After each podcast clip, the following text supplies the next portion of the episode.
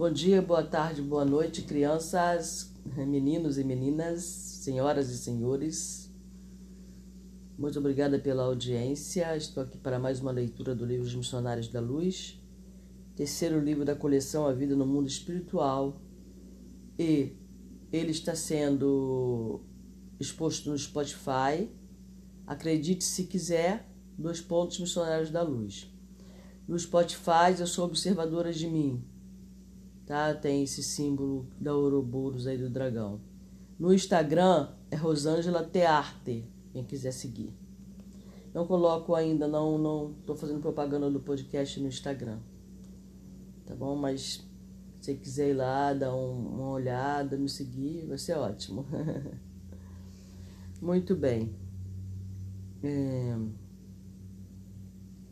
Hoje nós entramos no 14 capítulo né? Como a gente está lendo todo dia, a leitura vai sendo mais rápida.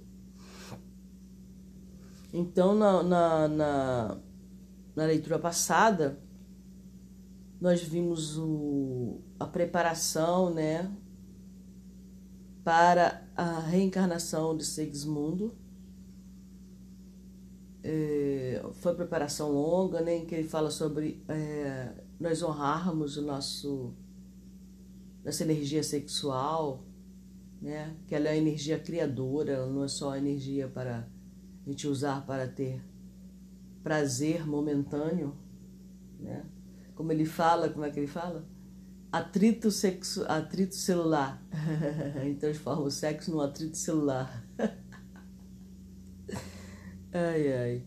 E aí ele mostra, né? Ele fala, ele faz algumas preleções, né? bastante interessantes, né? Foi dividido em, em cinco partes, se eu não me engano, cinco ou seis partes. É um capítulo grande, eu fiz muitos comentários, né? Extremamente importante para entender a reencarnação e o propósito da reencarnação, o propósito do sexo, o propósito do corpo humano.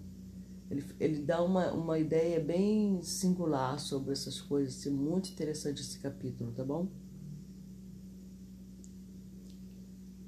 Bom, vamos lá ler então. Aí ele termina com. Então o que, que ele fala? Que Herculano é o, vai ser o mentor. Né? No Espiritismo a gente chama mentor. Em outras vertentes, chamado de guia, anjo da guarda, né? que vai acompanhar o Segismundo na sua reencarnação. Sendo que o Herculano vai ficar junto dele todos os dias, 24 horas por dia, até ele fazer sete anos. Tá bom? Então ele vai ter a proteção não só do Herculano, mas a proteção dos amigos também, né? Contra os ataques, contra, enfim, contra o que tiver de ser. É, então, no próximo capítulo, nós vamos ler sobre essa proteção. Inclusive, André Luiz vai estar lá observando, né? O, o Alexandre deixou ele acompanhando é, essa família e observando o processo, né? Pelo que deu a entender, a reencarnação ela é um processo contínuo até mais ou menos os sete anos. É, é, não se encerra quando a criança nasce, ou quando nós nascemos, saímos dentro do ventre da nossa mãe, não se encerra a reencarnação. Ah, se Deus se completou a reencarnação, não. Ela vai, vai dando continuidade, tá? Então vamos ler agora no capítulo 14 essa proteção bom? No dia imediato, logo que descansei de meus afazeres cotidianos, atinentes à tarefa comum, regressei ansioso ao lar de Raquel. Era noite alta, encontrando, encontrando ali o um amigo fiel de Segismundo, Raimundo, que era o, o Herculano, que é o Herculano, e os espíritos construtores, que são os construtores são os responsáveis diretos pela manutenção, pela, pela criação da forma, né? São construtores, eles que construíram o corpo de Segismundo de acordo com a necessidade, de acordo com o pedido da espiritualidade e do próprio Segismundo, que já tinha evolução, digamos, suficiente para escolher a sua forma. E Segismundo vai ter, um, acho que um problema na perna. Não, deixa pra lá, depois a gente vê. Operando na intimidade afetuosa que caracteriza as reuniões das entidades superiores. Apuleio, acredite, é o nome de uma pessoa. Não coloque esse nome no seu filho. Apuleio, não, não coloca. Apuleio, não, não. Apuleio, não. Apuleio, o chefe, recebeu-me com amabilidade. Nem coloca Segismundo, pelo amor de Deus. A esposa de Adelino, ao contrário da véspera, não passava bem. Que ele mostra na hora que ela recebeu o Segismundo, né? Nossa, foi maravilhoso, assim. No mundo né, do lado de lá. Embora mantivesse seu corpo em posição de repouso, estava super excitada, inquieta. Nossa irmã Raquel, esclareceu o meu diretor, começa a sentir o esforço de adaptação. Por enquanto, e durante alguns dias, permanecerá indisposta. Todavia, a ocorrência passageira. Bom, quem é mãe já passou por isso, né? Fica enjoadinha. Ah, enjoo é a parte horrível. Eu tive mais enjoo com meu filho do meio. Eu tive mais enjoo com ele. Enjoo é uma coisa muito desagradável. Não conseguirá dormir? Perguntei. Mais tarde, respondeu ele. Por agora terá o sono reduzido. Até que se formem os folhetos brastodêmicos. Brastodêmicos. Deixa eu ver o que, que é brastodêmico tá? Vou dar uma aberturinha aí. Porção do zigoto, zigoto é o ovo que foi fecundado, tá? Dos mamíferos que dá origem ao embrião. Constituído por dois folhetos, tá bom? Agora terá o sono reduzido até que se formem os folhetos, ou seja, esses dois folhetos do zigoto. É o serviço inicial do feto e não podemos dispensar-lhe a cooperação ativa. Observei interessado a extraordinária movimentação celular. Isso é maravilhoso para André, né, ver essas coisas, né, gente? A movimentação celular, né? Tem gente que diz que vê a movimentação do sangue, né, na, na assim, já olha e vê por dentro do corpo. Eu nunca tive essa, essas graças, não. Mas estou feliz do jeito que tá, tá tudo bem a extraordinária movimentação celular no desenvolvimento da estrutura do novo corpo, a informação. E anotei o cuidado empregado pelos espíritos presentes para que o disco embrionário fosse esculturado com a exatidão devida. A engenharia orgânica, exclamou o chefe do trabalho bem-humorado, reclama bases perfeitas. O corpo carnal é também um edifício delicado e complexo. Com certeza, né? Urge cuidar dos alicerces com serenidade e conhecimento. Reconheci que o serviço de segmentação celular e ajustamento dos corpúsculos divididos ao molde do corpo perispirítico em redução era francamente mecânico, que mesmo reconheci que o serviço de segmentação celular e ajustamento dos corpúsculos divididos ao molde do corpo perispirítico em redução era francamente mecânico, obedecendo a disposições naturais do campo orgânico, mas toda a entidade microscópica do desenvolvimento da estrutura celular recebia o toque magnético das generosas entidades em serviço. Você vê que o magnetismo é o tempo todo. Todo. Dando-me a ideia de que toda célula filha era convenientemente preparada para sustentar a tarefa da iniciação do aparelho futuro. Bom, aí você tem que estudar biologia para você saber o que é célula filha, tá?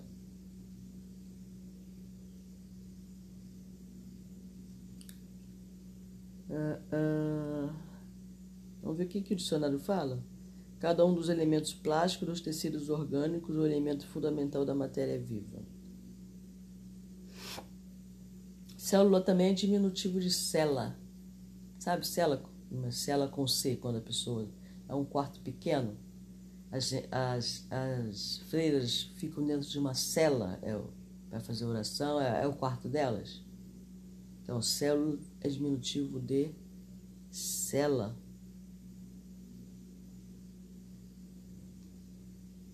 Interessante, né?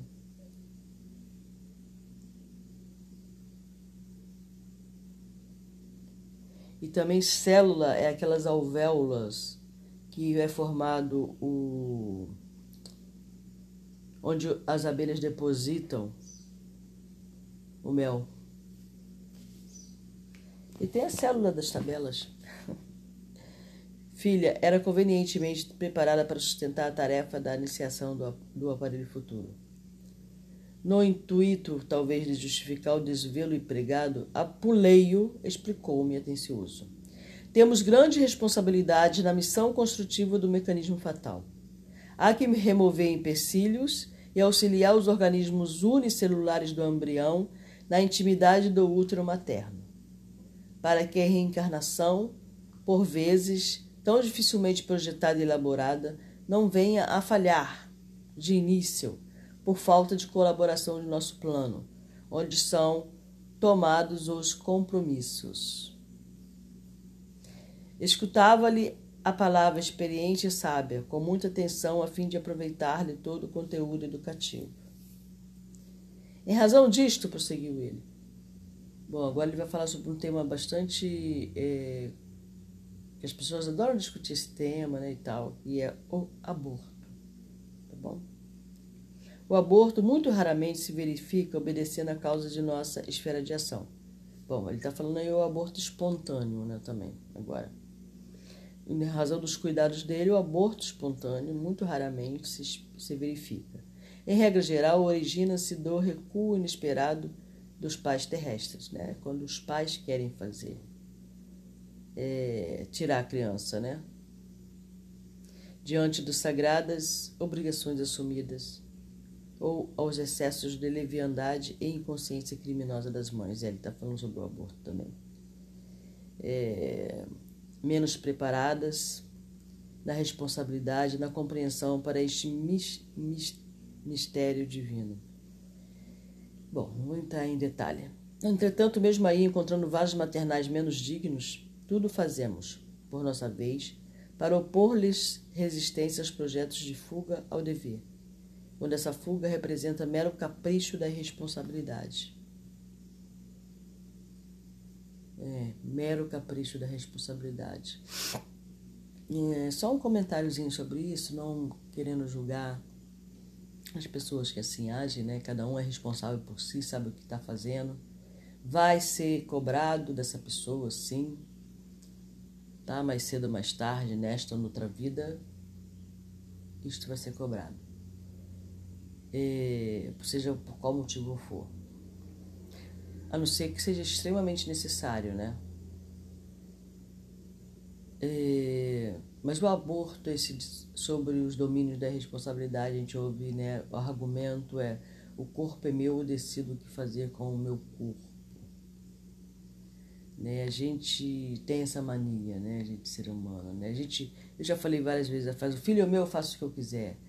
Ou a vida é minha, eu faço o que eu quiser. É, eu uso muito, já usei muito também essa, esse tipo de frase, né? Às vezes quando eu ainda penso assim, não falo muito, mas de vez em quando eu, a vida é minha, eu faço o que eu quiser. Só que é, quando você faz alguma coisa, você movimenta alguma coisa, você não está só movimentando é na sua direção. Não é na sua direção, você está irradiando, você está jogando uma pedra no lago que está criando ondas, que está atingindo outras ondas.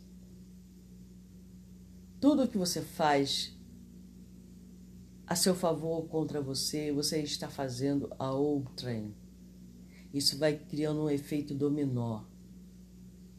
Então, a responsabilidade que nós temos com a nossa vida é responsabilidade com a vida do outro. O que eu faço com o meu corpo vai refletir sim no outro, não só em mim. E se fosse só em mim, por exemplo, né? Digamos que é o corpo é meu, eu faço o que eu quiser, então eu destruo do jeito que eu quiser, eu fumo se eu quiser, eu bebo até cair se eu quiser, eu faço o que eu bem entender, meu. É usufruto, tá? Não é nosso não, para começar. Nos foi dado como graça de Deus. Nos foi permitido vir a este mundo. Para vivermos essa encarnação, nós precisamos dessa roupagem para podermos viver neste planeta, nós precisamos desta roupagem, que nos é emprestada. Ela não é nos dada como presente. Ela é nos agraciada, foi nos agraciado. Então, para começar, só para começar, né? E o que eu faço ou deixo de fazer, sim, diz respeito a outras pessoas, porque afeta a vida delas, direta ou indiretamente. Então, voltando aqui. Só isso, tá? Entretanto, mesmo aí encontrando vasos maternais menos dignos, tudo fazemos por nossa vez para opor-lhe resistência aos projetos de fuga ao dever. Enquanto essa fuga representa mero capricho da responsabilidade, quando essa fuga representa mero capricho da responsabilidade, sem qualquer base em programas edificantes. Claro, porém, que a nossa interferência no assunto, se tratando de luta aberta contra nossos amigos reencarnados, transitoriamente esquecidos da obrigação a cumprir, tem igualmente os seus limites. Né? A interferência tem igualmente os seus limites. Tá? Seus interessados, retrocedendo nas decisões espirituais, perseveram sistematicamente contra nós, somos compelidos a deixá-los entregues à própria sorte. Daí a razão de existirem muitos casais humanos, absolutamente sem a coroa dos filhos, visto que anularam as próprias faculdades geradoras.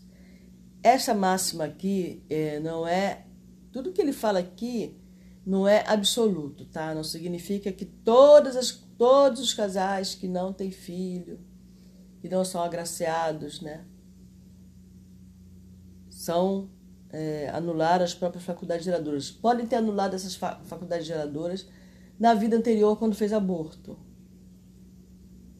Aí na próxima encarnação, numa reencarnação futura, que de repente nem é a próxima, você pode vir com um desejo muito grande de ter filhos e você não vai ter porque você não valorizou esse dom, essa maravilha no momento passado. Isso vai repercutir na tua vida futura. Mas você pode fazer um grande favor à humanidade, por exemplo, adotando uma criança, duas, três, de acordo com a sua condição. Né? Então aí você vai se redimir lindamente. Né? Por exemplo, quando não procederam de semelhante modo no presente, sequiosos de satisfação egoísta, agiram assim no passado, determinando sérias anomalias na organização psíquica que lhes é peculiar. Neste último caso, experimentam dolorosos períodos de solidão e sede afetiva. Veja bem, né? Ele vai, ele não vai só, tipo assim, ah, nem ligo que eu não tenho filho. Não vai ter uma vontade imensa de ter filho mas vai ser negado a ele isso. Mas ele vai ter a vontade. E por mais que ele tenha vontade, não, não vai ter o filho. Até que refaçam dignamente o patrimônio de veneração que todos nós devemos às leis de Deus. Então, sim, é, cada um faz o que quer da sua vida, com certeza. Né? Cada um cuida de si, se quiser ter filho, tem, se quiser tirar, tira. É isso. Mas não esqueça que a colheita virá, tá? Acreditando ou não, a colheita virá. Vai ter a colheita. A plantação, a semente foi jogada num terreno fértil. Tá bom? E você que vai ter que colher a sua plantação. Ninguém vai colher para você. Você não vai ter empregado para colher. Você que vai ter que colher.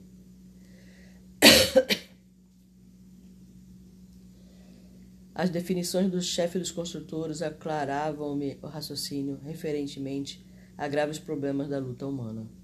Interessado em aprender, cooperando, busquei tomar a posição do trabalhador, procurando os serviços que me competiam no campo do auxílio magnético às organizações celulares.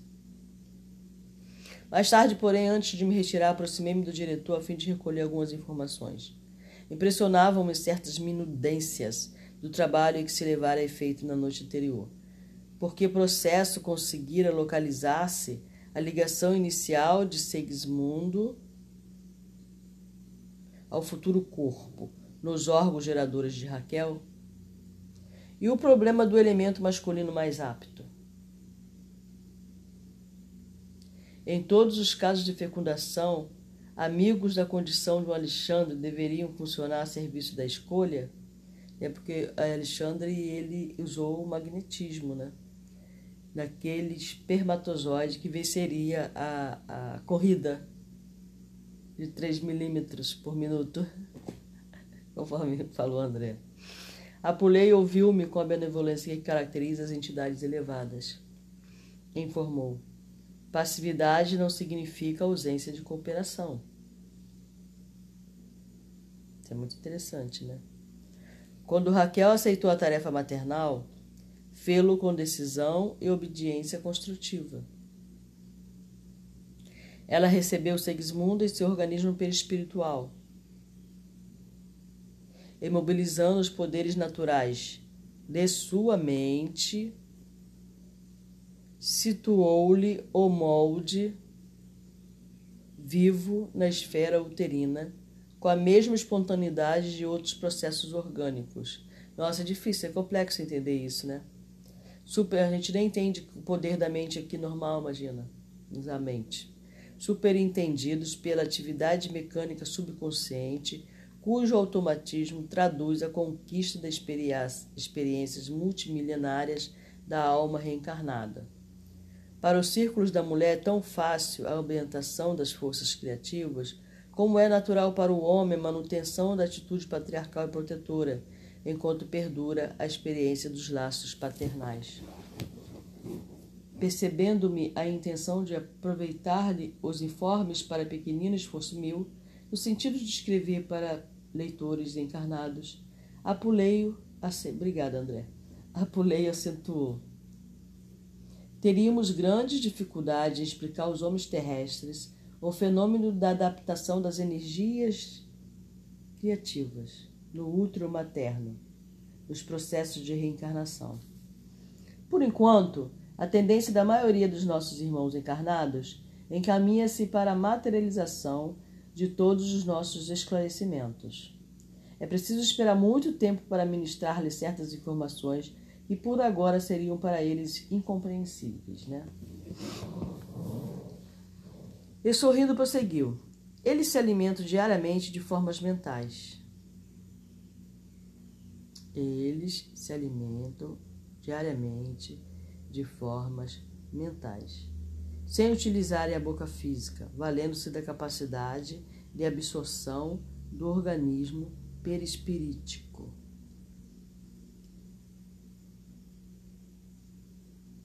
Gente, isso é, isso é uma informação assim de ouro, né? De ouro. Eles se alimentam diariamente de formas mentais, nós, sem utilizarem a boca física, valendo-se da capacidade de absorção do organismo perispírico, mas ainda não sentem extensão desses fenômenos em suas experiências diárias. No lar, na via pública, no trabalho, nas diversões, cada criatura recebe o alimento mensal, mental que lhe é trazido por aqueles com quem convive, temperado com o magnetismo pessoal de cada um dessa alimentação depende, na maioria das vezes, mormente para a imagem, a imensa percentagem de encarnados que ainda não alcançaram o domínio das próprias emoções, os estados íntimos da felicidade ou desgosto, de prazer ou sofrimento. Então, deixa eu dar uma lida novamente nisso aqui, isso aqui é muito importante. Sei que é muito difícil da gente entender, né? Não é uma coisa clara, assim, é, no, nossa, no nosso cotidiano, né? No lar, na via pública, no trabalho, nas diversões, cada criatura recebe o alimento mental que lhe é trazido por aqueles com quem convive. É, alimento mental, né? Meu filho está lá, ele se preocupa comigo, a mamãe tem que tomar a terceira dose da vacina de Covid, né? Porque Covid está aqui no Brasil à solta mesmo, né? É, então, ele está alimentando o meu mental. Meu filho está lá amanhã, hoje. Eu vou fazer uma visita lá na casa do, do companheiro da minha mãe. Então ele está alimentando o meu mental. Aí eu estou aqui pensando neles dois, eu estou alimentando o mental deles. Entendeu? É, os estados íntimos de felicidade, o desgosto, de prazer, o sofrimento. Não, deixa eu continuar ali que eu estava lendo ali, né? Ele é trazido por aqueles com quem convive, temperado com o magnetismo pessoal de cada um. Dessa alimentação dependem, na maioria das vezes, geralmente para a imensa percentagem de encarnados que ainda não alcançaram o domínio das próprias emoções, os estados íntimos de felicidade, o desgosto, de prazer ou de sofrimento. Então isso aqui é o que é importante, né? Mormente, que ele botou a palavra mormente aqui, fica me chamando a atenção. Principalmente, é um advérbio que significa principalmente, tá? Principalmente para a imensa percentagem de encarnados que ainda não alcançaram o domínio das próprias emoções, os estados íntimos de felicidade. Então, ó, dessa alimentação, vou ler de novo esse outro pedacinho. Dessa alimentação, né? Ele fala alimento mental lá em cima. Dessa alimentação dependem, na maioria das vezes, principalmente para a imensa porcentagem de encarnados que ainda não alcançaram o domínio das próprias emoções, os estados íntimos de felicidade ou desgosto. Então, esse alimento mental pode ser o estado íntimo de felicidade da outra pessoa ou desgosto de prazer ou sofrimento. Segundo você pode observar também, o homem absorve matéria mental em todas as horas do dia, ambientando-a dentro de si mesmo, nos círculos mais íntimos da própria estrutura fisiológica. Isso é de uma complexidade, isso é um tesouro, essa informação. É uma coisa para a gente ler e reler, ler e reler, escutar, escutar, escutar, escutar, escutar, escutar, escutar, escutar, até essas palavras fazerem parte. Aí depois escutar, escutar, escutar, escutar, ler e reler, ler e reler, até ela começar até ela começar a clarear na nossa mente o que realmente quer dizer isso. Ah, bom, para você ter um bom relacionamento mental, para você ter um bom alimento mental, você tem que ser o quê? Ele deu uma dica aqui, ó. Domínio das próprias emoções. Para que você não tenha como alimento mental desgosto ou sofrimento. Às vezes você está sofrendo se sente uma angústia, fala, caraca, eu estou me sentindo tão angustiada, eu não sei porquê, cara, que angústia é essa? Essa angústia vem do teu filho, ou de pessoas que você nem conhece, porque esse alimento mental não vem só das pessoas que você conhece, vem da vizinhança também. É, das pessoas que estão no seu entorno de uma forma geral. Quilômetros de distância, às vezes.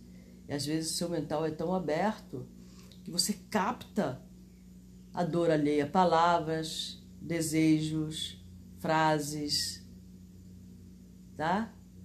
É, sofrimentos, angústias. Muitas vezes você está sentindo um sofrimento, fala, caraca, por que que... Aí você começa a pirar, né? Porque você não tem esse domínio das próprias emoções. Aí você começa a ter depressão. Às vezes a depressão nem diz respeito a você, está captando, você está sendo alimentado mentalmente pelo, pela angústia de outro ser. Então ele está dando aí a dica, vamos dominar nossas próprias emoções, o que também não é fácil. Provavelmente por Moá, né, que está falando aqui, ó, Euzinha. Vamos lá. O chefe dos construtores fixou-me bem-humorado a expressão de surpresa ao lhe receber elucidações tão simples em assunto tão complexo e acrescentou: em sua experiência última na crosta, quando envergava os fluidos carnais, nunca sentiu a perturbação do fígado depois de um atrito verbal? Com certeza. Né? Eu estava comentando isso ontem com. Pode-se dizer que um aluno, um amigo. E na aula que a gente estava tendo ontem, após a aula, eu comentei sobre isso, né? Que a ira, ela traz problema para o fígado, para a pele. Né? Jamais experimentou desequilíbrio momentâneo do coração, recebendo uma notícia angustiosa?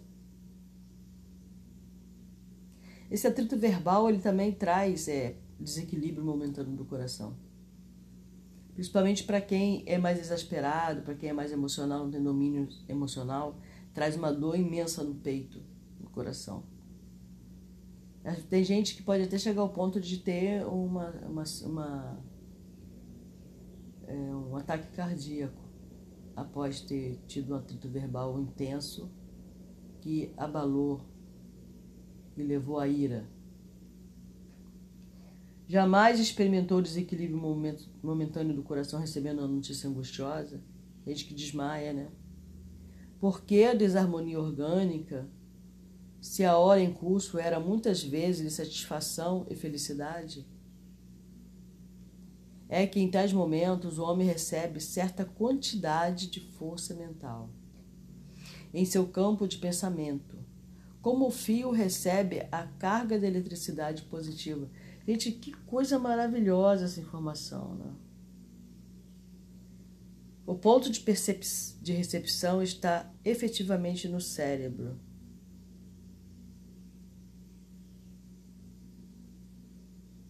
Mas se a criatura não está identificada com a lei do domínio emotivo, que manda selecionar as emissões que chegam até nós. Aqui, olha, ele falou sobre o domínio da emoção, ele está falando de novo que isso é uma lei. A lei está dando a dica de como melhorar esse recebimento, esse alimento mental. Com a lei do domínio emotivo, que manda selecionar as emissões que chegam até nós, ambientará a força perturbadora dentro de si mesmo, na intimidade das células orgânicas, com grande prejuízo para as zonas vulneráveis. Todo mundo tem zonas vulneráveis no organismo, né? Reflexo de muitas coisas que nós é maltratos ao próprio organismo em outras vidas também, ou até nessa também, né? Apulei com muita serenidade. Nossa, essa informação. Mas se a criatura não está identificada com a lei do domínio emotivo, que manda selecionar as emoções que chegam até nós, ambientará a força perturbadora dentro de si mesmo na intimidade das células orgânicas. Apulei com muita serenidade, fez ligeiro intervalo e considerou. Se é muito difícil explicar aos homens encarnados fatos rotineiros como esses a que nos referimos, rotineiros, hein? Repetido com eles dezenas de vezes durante cada dia de luta carnal. Como informá-los com exatidão e minúcias quanto à ambientação do molde vivo para a edificação fetal na intimidade uterina?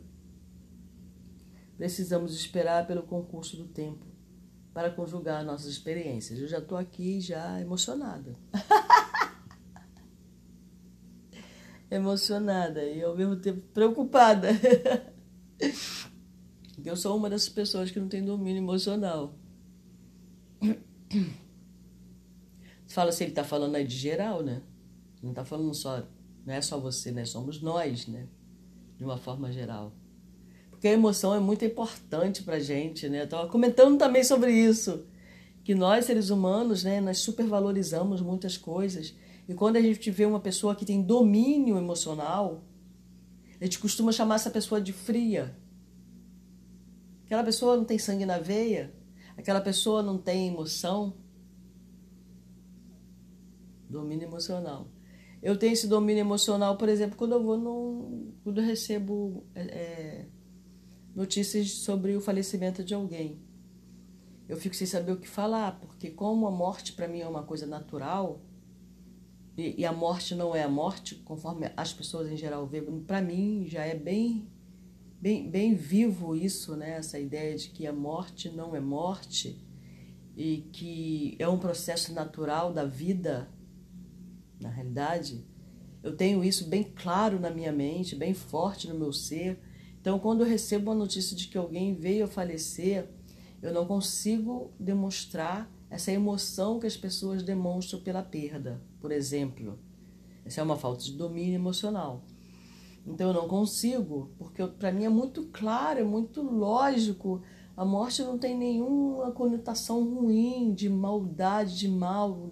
Lógico que eu vir a perder quando eu perdi a minha mãe, eu chorei no meu cantinho ali no sofá.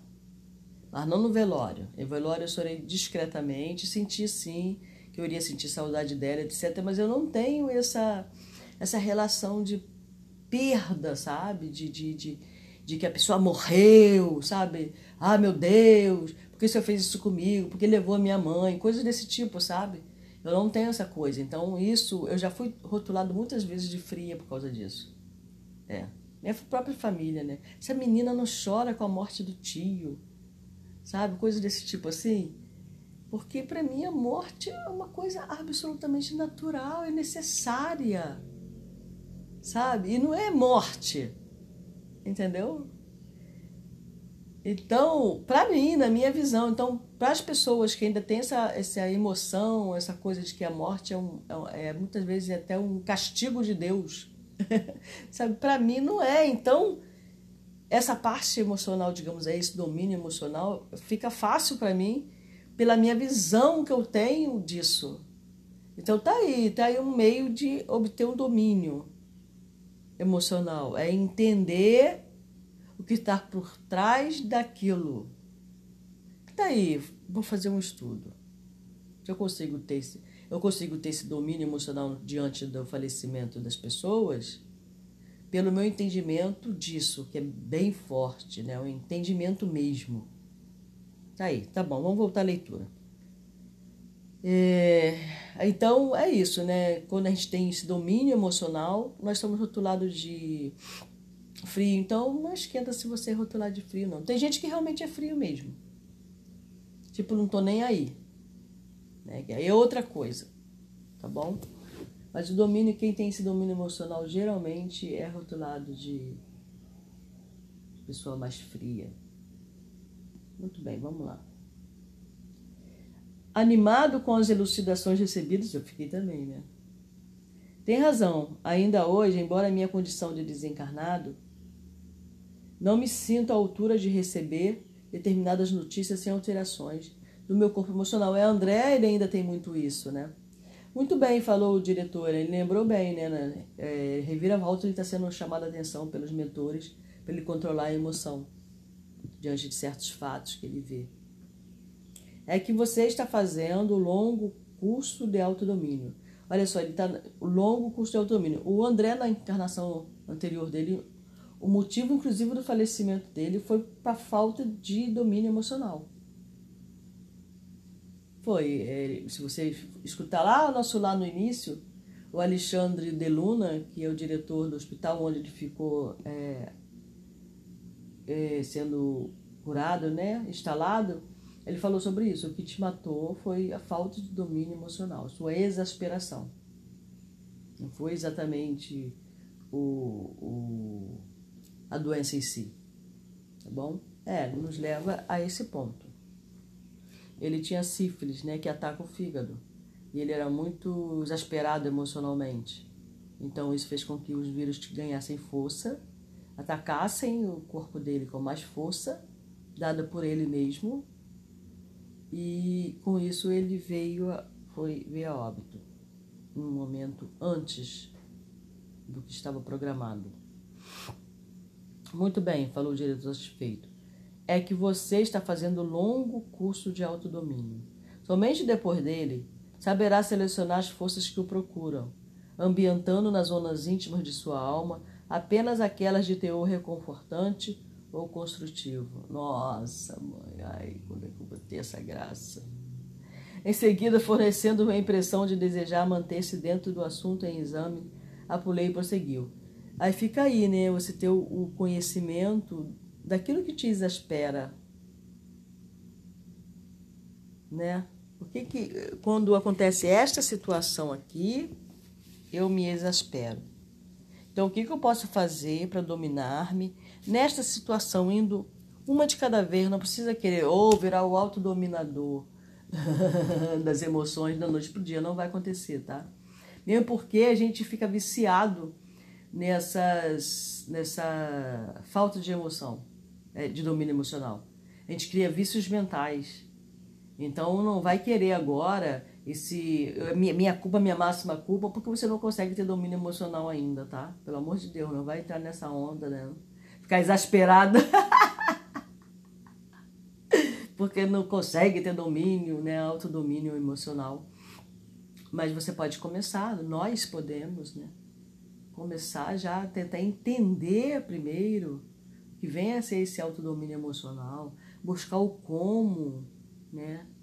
Buscar o porquê que eu me deixo é, é, me levar pela emoção em determinadas circunstâncias, em determinadas coisas que chegam até nós, determinadas situações que nos exasperam mais do que outras. Como, por exemplo, né, eu acabei de falar que eu sou uma pessoa que não tem um grande domínio emocional, mas diante da, da notícia de que alguém veio a óbito, né, para mim é uma coisa que não me exaspera.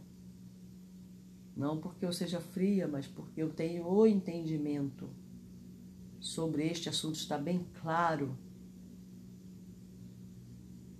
Então, eu, eu creio que é até um motivo para comemorar. Tem, tem culturas aí pelo mundo que comemora a passagem. É um rito de passagem, sabe? É um momento de passagem. Você cumpriu, é um momento de vitória, né? Tem até uma música aqui, um rezo, em que ele faz a Ave Maria e no final ele fala, é, né? Ave Maria, cheia de graça, Senhor convosco, bendito sois vós entre as mulheres, bendito o fruto do vosso ventre, nasceu Jesus. Santa Maria, Mãe de Deus, rogai por nós devedores, agora e na hora de nossa morte. Esse finalzinho, né? Agora e na hora de nossa morte, ele fala, agora e na hora de nossa vitória. Ele fala no rezo. Eu achei muito. Eu rezo assim agora, Ave Maria, né? eu achei muito máximo, né? Essa Ave Maria. Então vamos lá. Em seguida, fornecendo uma impressão de desejar manter-se dentro do assunto, ele falou, né?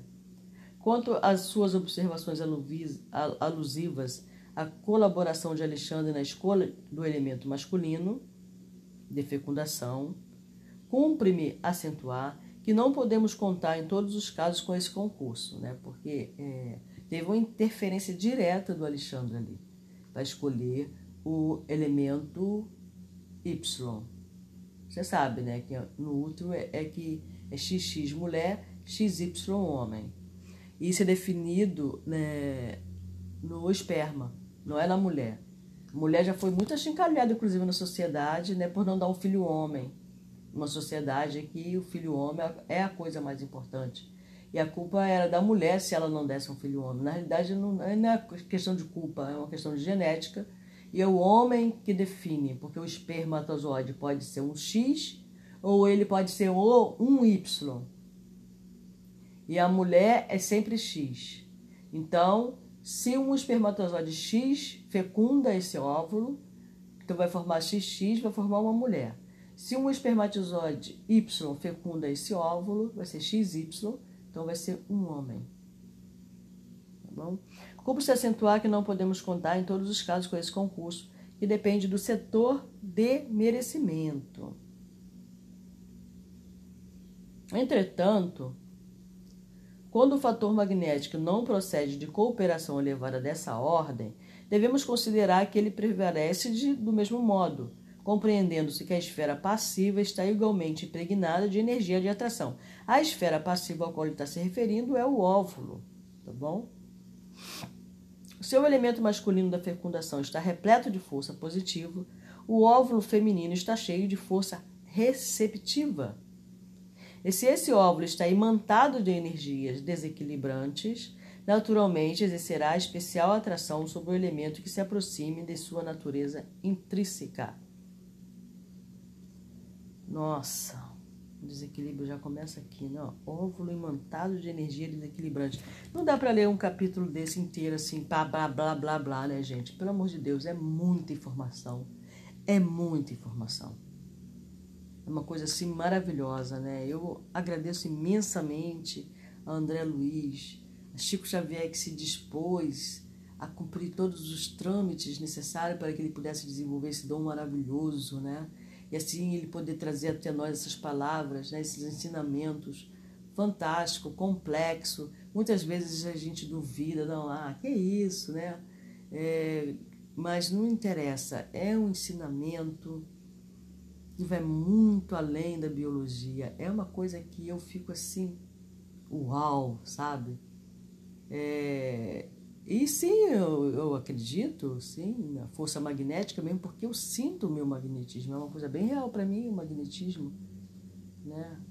O magnetismo, ele está, é, ele se pronuncia em todos os corpos, ele está em todos os corpos. né? Umas pessoas sentem, principalmente as pessoas que começam a fazer ayahuasca, e mesmo pessoas que não façam também, pessoas que fazem meditação, né? É, seja yoga, seja qualquer tipo de meditação, que você começa a se concentrar, né? Na, na, na no perispírito, né? Você começa a se concentrar e se desliga do, das coisas do mundo e começa a fazer esse processo, esse exercício de respiração, você vai começar a sentir esses movimentos magnéticos no seu organismo. Sabe? Então, é uma coisa dá para você não duvidar, mesmo você sendo materialista.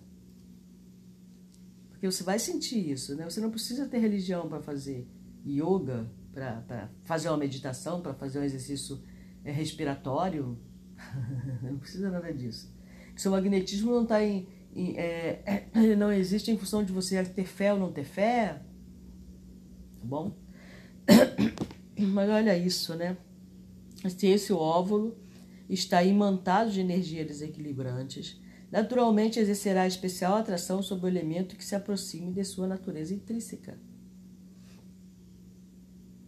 Em vista disso, meu amigo, a célula masculina que atinge o óvulo em primeiro lugar para fecundá-lo não é a mais apta em sentido de superioridade, mas em sentido de sintonia magnética.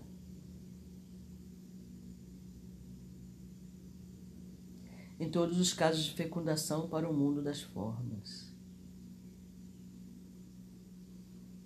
Essa é a lei, pela qual os genicistas do globo são muitas vezes surpreendidos em suas observações em face das mudanças inesperadas na estrutura de vários tipos dentro das mesmas espécies. As células possuem também o seu individualismo magnético, algo dependente no campo das manifestações vitais. Nesse ponto, o diretor sorriu e prosseguiu.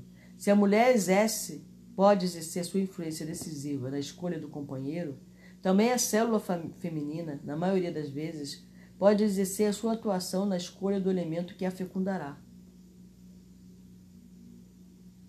Claro que nos referimos aqui a problemas de ciência física, sem alusão aos problemas espirituais das tarefas, missões ou provas necessárias.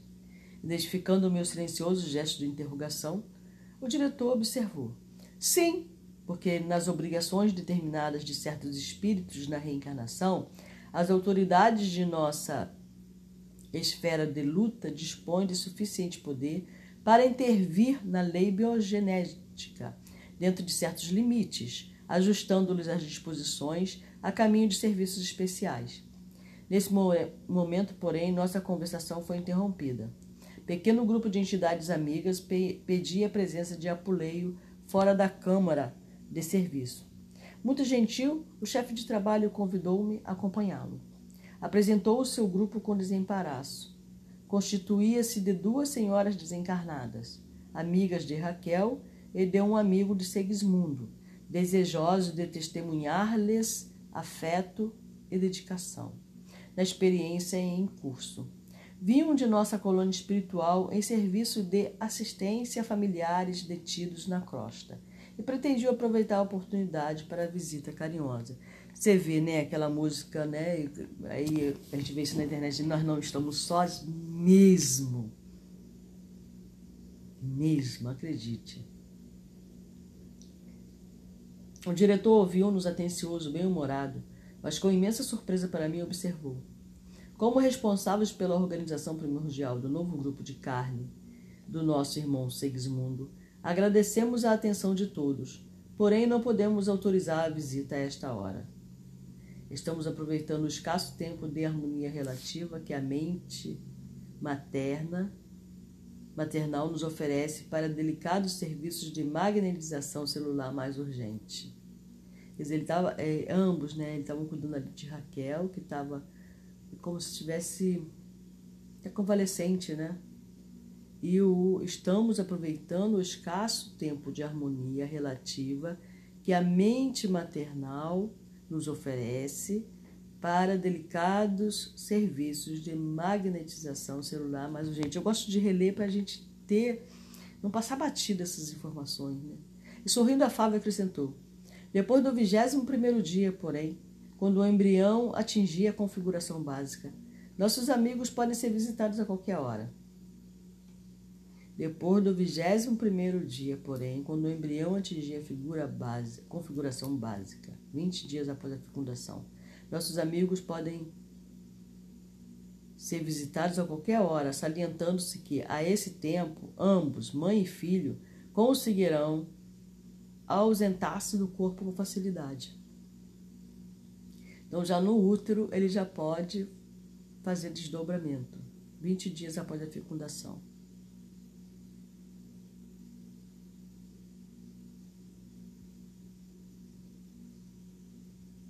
Vinte dias após a fecundação, né? As pessoas aqui no campo da biologia diz que ainda não há vida.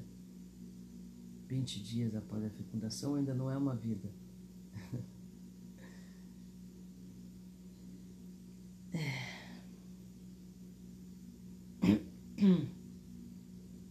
Raquel, ainda mesmo em estado de sono físico, é obrigada a permanecer junto de nós, a pequena distância. Não há dúvida, replicou o cavaleiro de nossa esfera. Não desejamos perturbar o desenvolvimento do trabalho. Sabemos que Raquel ficaria muitíssimo comovida com o nosso abraço pessoal, comentou uma das senhoras. A alegria inesperada, de qualquer modo, é também um choque. É o que precisamos evitar, replicou Apoleio satisfeito. Desejo, todavia, fazer-lhe sentir que Segismundo necessita de amparo espiritual de todos nós. Temos recomendação de notificar a todos seus amigos quanto à presente reencarnação dele, a fim de que venham até aqui, quando lhes seja, lhes seja possível, não somente para beneficiá-lo com os valores do estímulo espiritual, senão também para colaborarem com as suas vibrações de simpatia na organização harmoniosa do feto. Voltaremos na primeira oportunidade. Precisamos colaborar em benefício de Raquel. Uma das senhoras pensou, né, isso, e André escutou e acentuou sorridente. Temos uma série de discussões espirituais para as próximas noites dela. Faremos tudo por oferecer-lhe um estado de alma confiante e feliz. Diversas amigas se encontram avisadas para esse fim. Muito bem, respondeu o diretor atencioso. Logo após, despediam-se os visitantes, enquanto eu registrava mais uma preciosa lição do plano espiritual. Eu vou parar aqui, tá, gente? é muita coisa para a gente é, conceber, tentar. É, quer dizer, a leitura toda, eu tinha que refazer. Essa leitura é, pra, é isso, para você fazer e refazer, fazer e refazer, fazer e refazer. Sabe? Porque é, essa, essa insistência na leitura vai abrindo a nossa mente, tá? Para o entendimento. Em primeira instância você não entendeu. Na segunda instância você vai entender um pouquinho mais. Aí conforme você for lendo, lendo, pensando, analisando, lendo, lendo, pensando, analisando, vai se abrindo, vai se abrindo, vai se abrindo, vai se abrindo. É como um cofre, sabe? E, e vai se abrindo também as memórias passadas em relação àquele assunto. Tá bom? É, e se você desejar muito entender isso, faça a sua oração para que abra o entendimento, o nosso entendimento. Tá bom? É, e bom autodomínio aí. Estude o seu, suas emoções. É, é, tudo exige estudo, sabe? O estudo, ele não é para você obter conhecimento e falar bonito e mostrar que você sabe. Lógico que a gente acaba falando, demonstra que a gente tem entendimento, etc. Mas ele não é para isso. Ele é para essas coisas, para abrir o nosso mental, para abrir e desenvolver os nossos dons para abrir o nosso entendimento e assim nós podemos adquirir sabedoria. Esse conhecimento, essa informação, eu costumo dizer que isso é uma informação, ele ainda não é um conhecimento. Conhecimento para mim é o que eu tenho sobre a morte, entre aspas. Isso é um conhecimento que se tornou uma sabedoria, né? Esse ponto aí, tá? Já nem ligo mais as pessoas acharem que eu tô fria nesse sentido tá? Isso é uma sabedoria. Isso tudo que eu tô, que eu tô passando aqui para vocês são informações, não é conhecimento ainda. Muita coisa que eu estou lendo aqui é informação, não é sabedoria. Não é conhecimento, desculpa. E o conhecimento só se torna conhecimento mesmo quando você praticar.